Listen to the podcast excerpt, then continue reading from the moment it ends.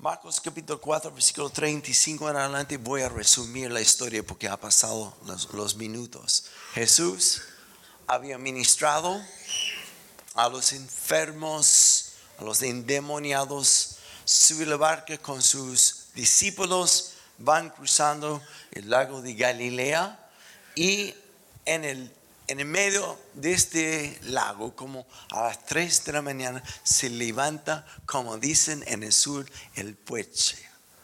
¿Se dice así? Puelche. Puelche. El, viento, una tormenta. Y debido a esto, em, los discípulos están en pánico. Jesús sigue durmiendo tranquilamente y van y despiertan a Jesús. Y están gritando, por favor, sálvenos, haz algo.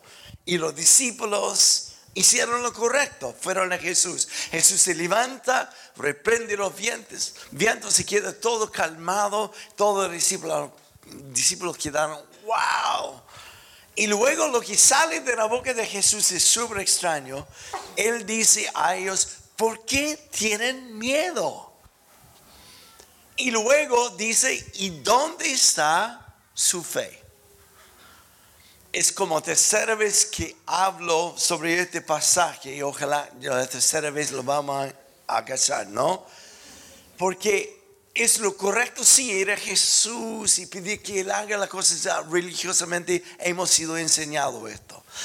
Pero es extraño la petición de Jesús mirando a los discípulos. Dice primero, ¿por qué tienen miedo? Y luego dice, ¿y dónde está su fe? La fe supuestamente religiosamente lo demuestran en pedir a Jesús que haga algo. Pero lo que yo creo que es Jesús está hablando a ellos diciendo, ustedes me han visto hacer esto antes y ustedes también han orado por los enfermos y los endemoniados y han visto el poder de Dios a través de ustedes. ¿Dónde está su fe ahora en esto? ¿Cuándo van a hacer estas cosas ustedes? Y lo que hemos hablado continuamente es sobre la importancia de entender quién soy el propósito de Dios para nosotros.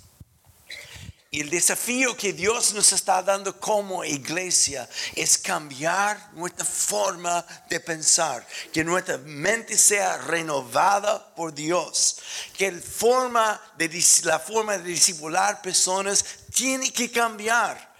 Y hace dos domingos cuando estuve aquí pedí perdón a la iglesia por esto, porque creo que el modelo que yo tuve, que hemos tenido por muchos años, que he discipulado, es sentar con un grupo de personas, abrir un cuaderno, repasar el material, llenar los espacios y que Dios nos toca, que Dios hace algo en nosotros bien. Terminamos el periodo de seis semanas o dos semanas, doce semanas, nos abrazamos, qué bien.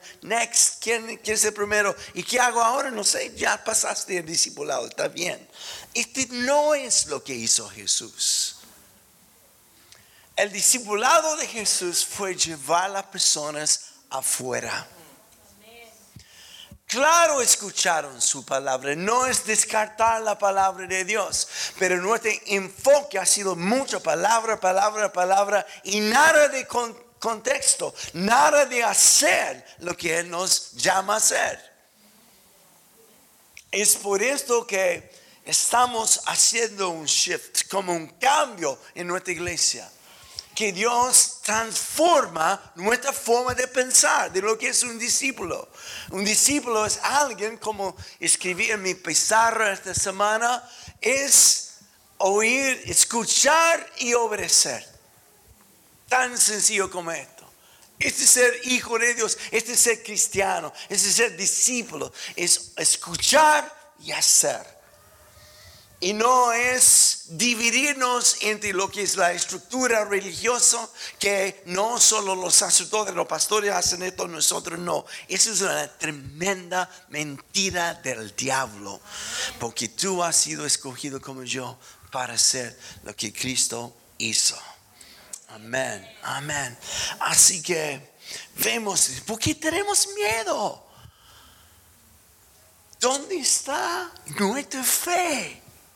¿Dónde está. Hmm. Y creo que una parte tiene que ver con entender quién soy. Así que voy a volver en esperanza que alguien agarre esto esta mañana. Y quiero usar una palabra que me ha marcado mucho y sale en Proverbios 23. Si estuvieron aquí hace dos semanas me escucharon decirlo y me van a escucharlo decirlo mucho, porque es algo que me ha ministrado mucho. Proverbios 23, versículo 7, porque cuál es su pensamiento en su corazón, tal es él. Porque cuál es su pensamiento en el corazón, cuál tal es él. O sea, yo soy lo que yo pienso.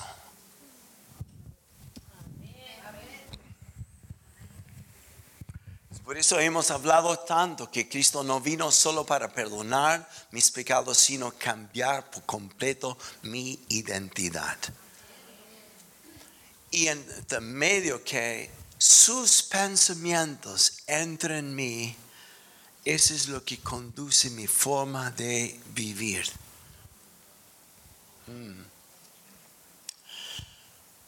¿Cómo saber si sus pensamientos están en mí o no. Porque sus pensamientos son mucho más altos que los nuestros. ¿Ah? O sea, no es una forma de mirarme humanamente percibirme humanamente, sino es aprender de cómo mirarme y percibir cómo Dios me ve a mí.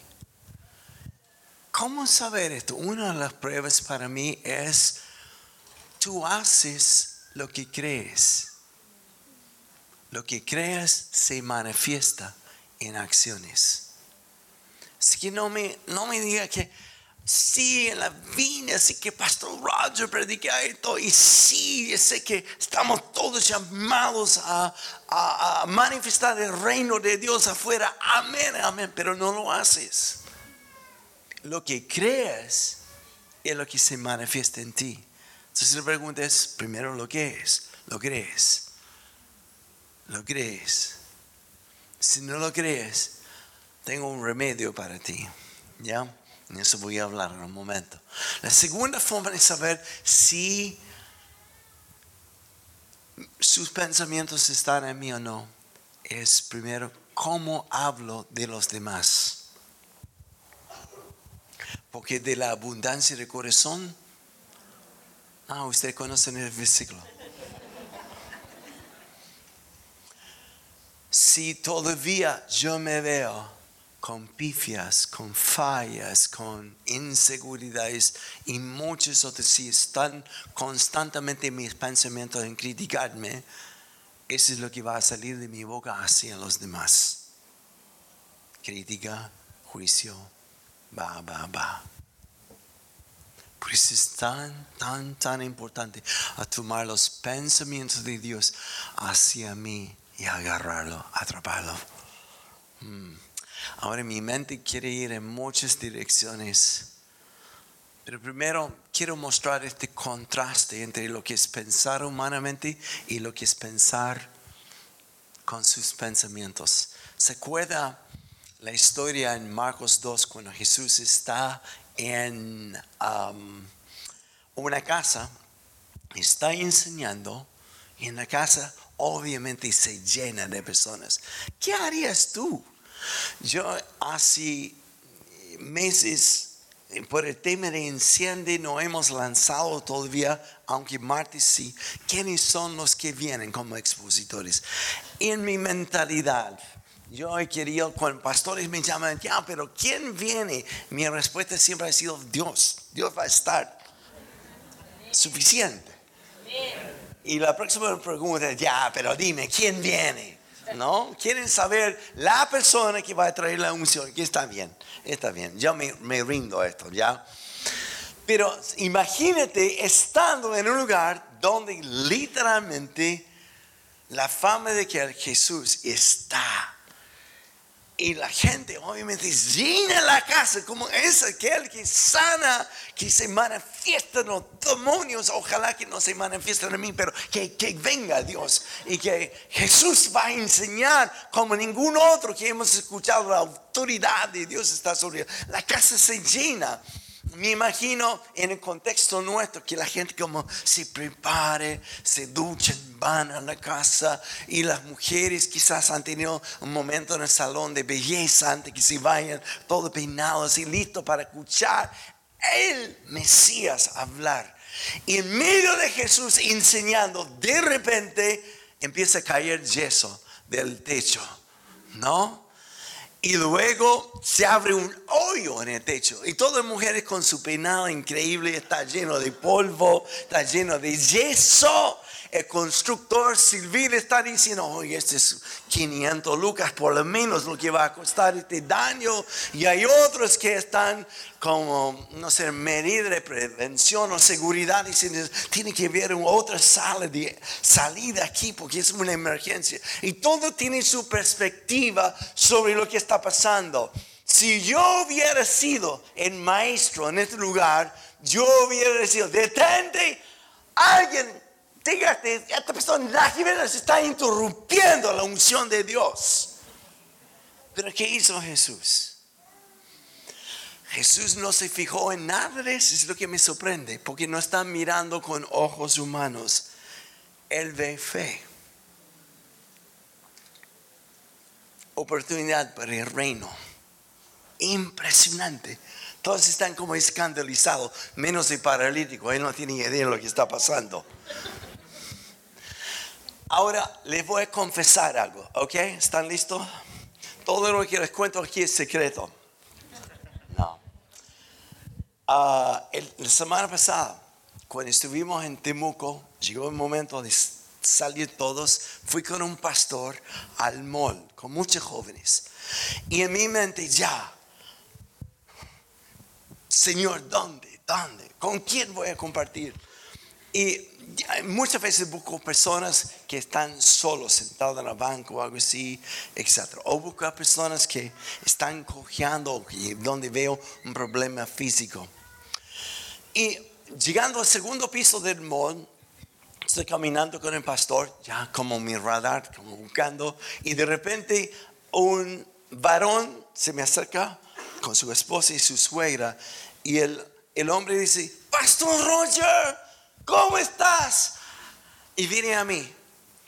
Y en mi mente dije, oh no, es un canuto, ¿no? Y no, no estoy para esto, estoy buscando alguien, ¿no? Con quien orar. Y él empieza súper sociable, ¿no? Y empieza a hablar, hace dos años tú estuviste en una reunión en mi iglesia, Dios me tocó, cambió mi vida. Estoy, en mi mente está en el radar, ahí estoy mirando, qué bueno, amén, amén, qué lindo.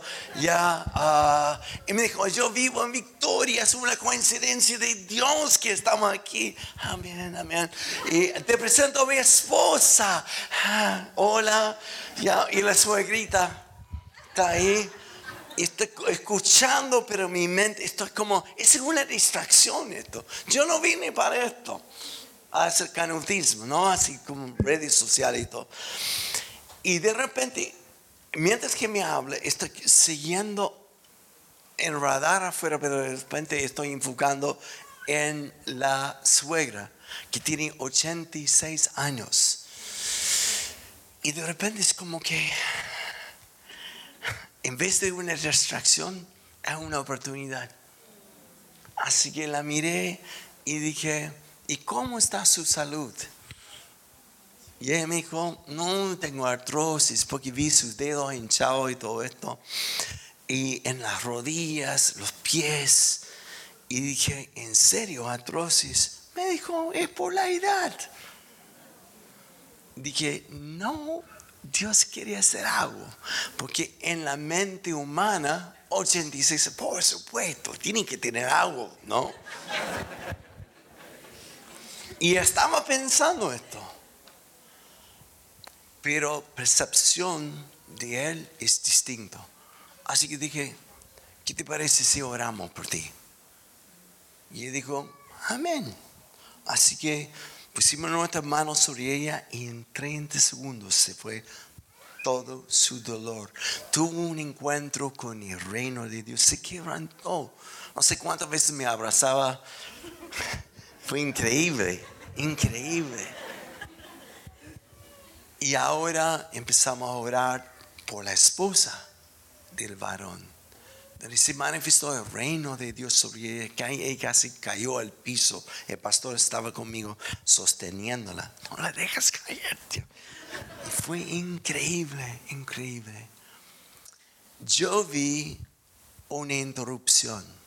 El padre ve una viejita con una atrocis, no. Él ve una hija que necesita el papá. Cuando desciende el paralítico a través del techo, todo el mundo le ve como una interrupción y todos le ven como paralítico. Observa en Marcos 2 el diálogo de Jesús con este paralítico.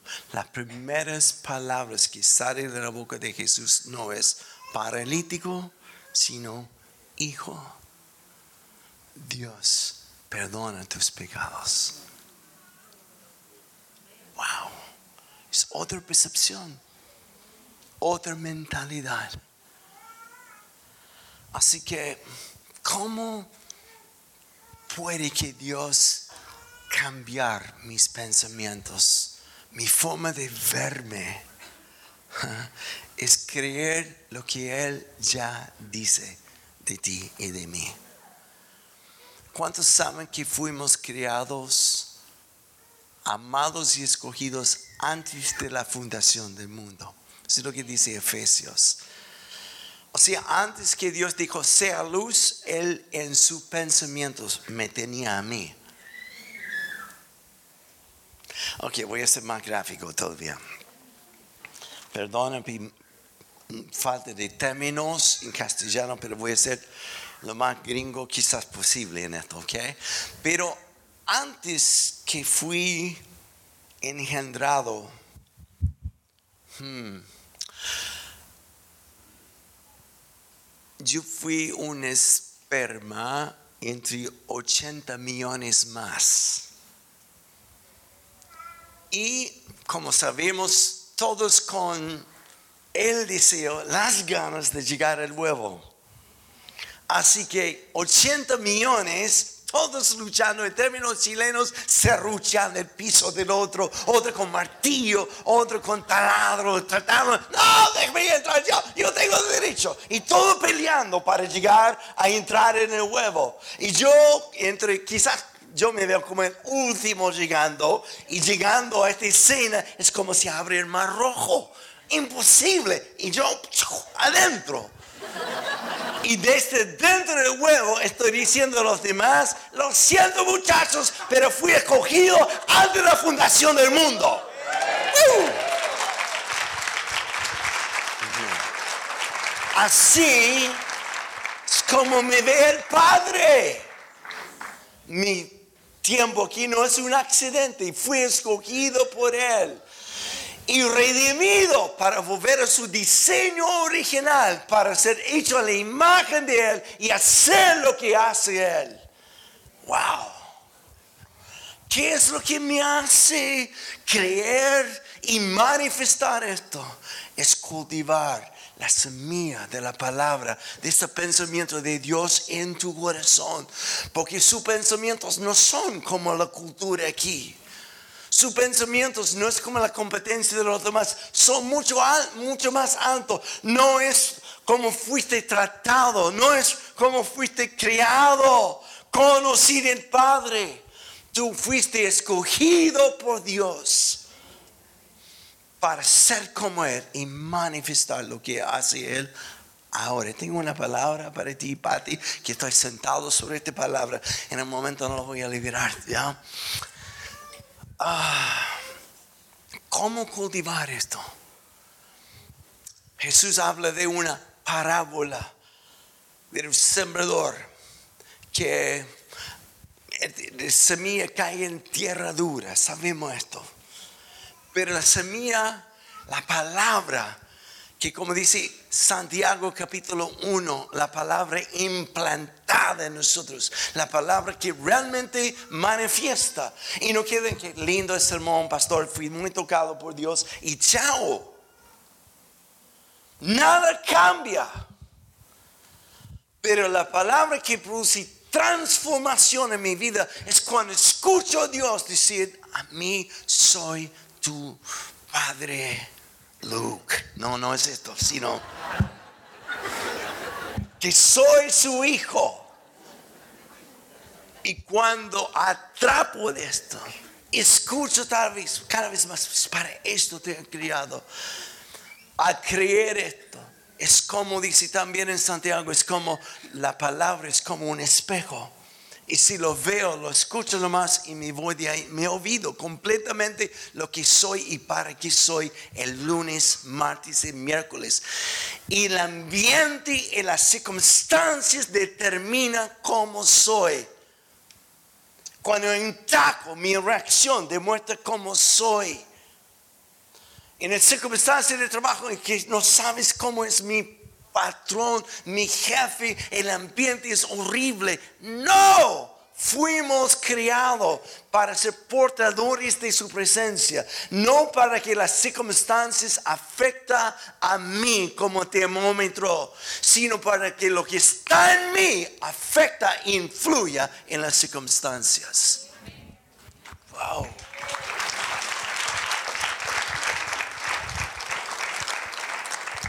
¿Cómo manifestar esto? Es como esta semilla que fui criado y escogido por Dios antes de la creación del mundo. Soy escogido, soy un hijo redimido del lado de tinieblas para el lado de la luz. Antes pecador, ahora príncipe. Antes derrotado, ahora él y yo somos mayoría. Antes desconocido en el mundo, ahora conocido por aquel que está sobre el mundo. Antes, sin un padre en la casa, ahora tengo el Padre eterno que vive en mí y su vez mis ojos claramente ven le vas a ver a él. Aleluya. Aleluya.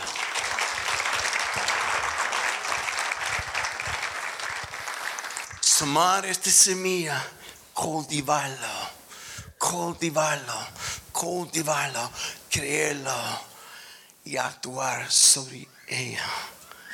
Y es esta palabra, la palabra del sembrador, sembrador, que es lo que da fruto.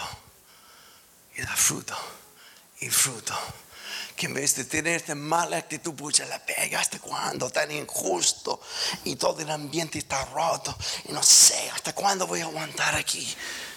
¿Para qué? No es por qué Dios, sino para qué. ¿Para qué? ¿Para qué? Te puso allí para llevar el reino. No es parar encima de tu escritorio o predicar, sino es manifestar la vida de Dios. Es tomar este socio de tu trabajo cuando lo ves decaído y empezar a, mirarle con los ojos de Dios. Mm, ah, tanto que quiero decir sobre esto. Señor, ayúdanos a cachar esto, porque eso es lo que transforma. Es lo que transforma la vieja manera de pensar, el discípulo es, bueno, yo, yo fui a, este curso y, fue muy bueno, Dios me tocó, pero no hay cambio en tu forma de actuar afuera. Mm. Póngase de pie, pase David. Está terminando mi tiempo.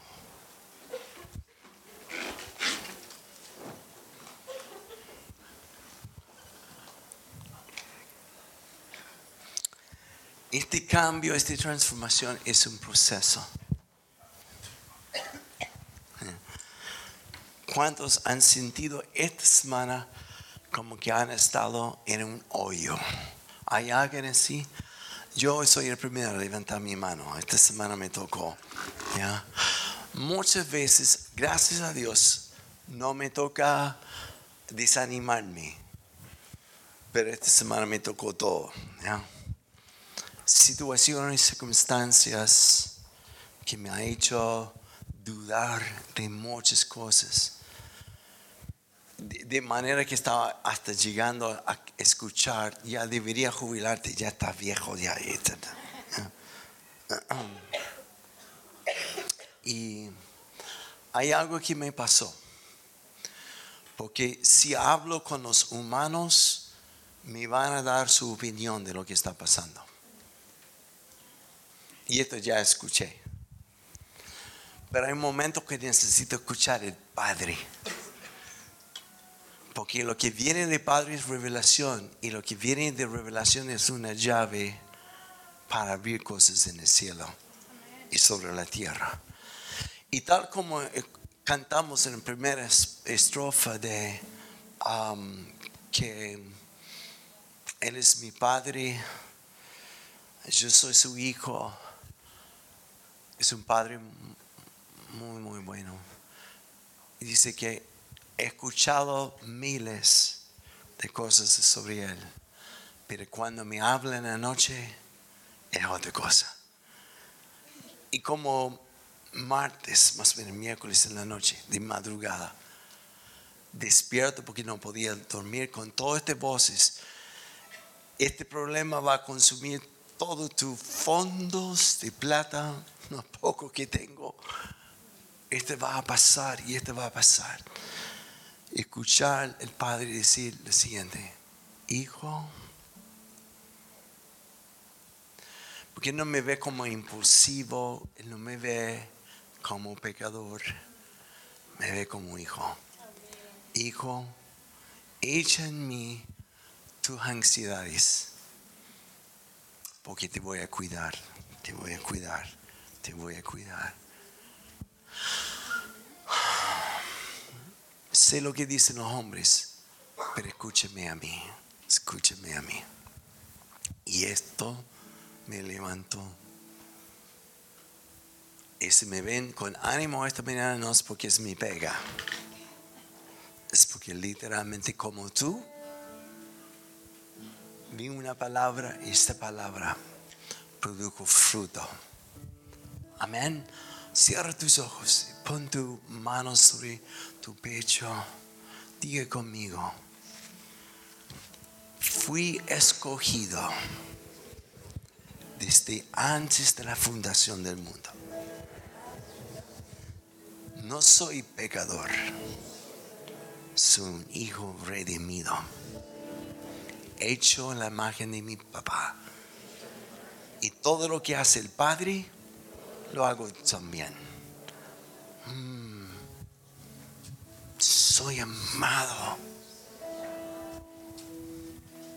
Y nada me separará de su amor.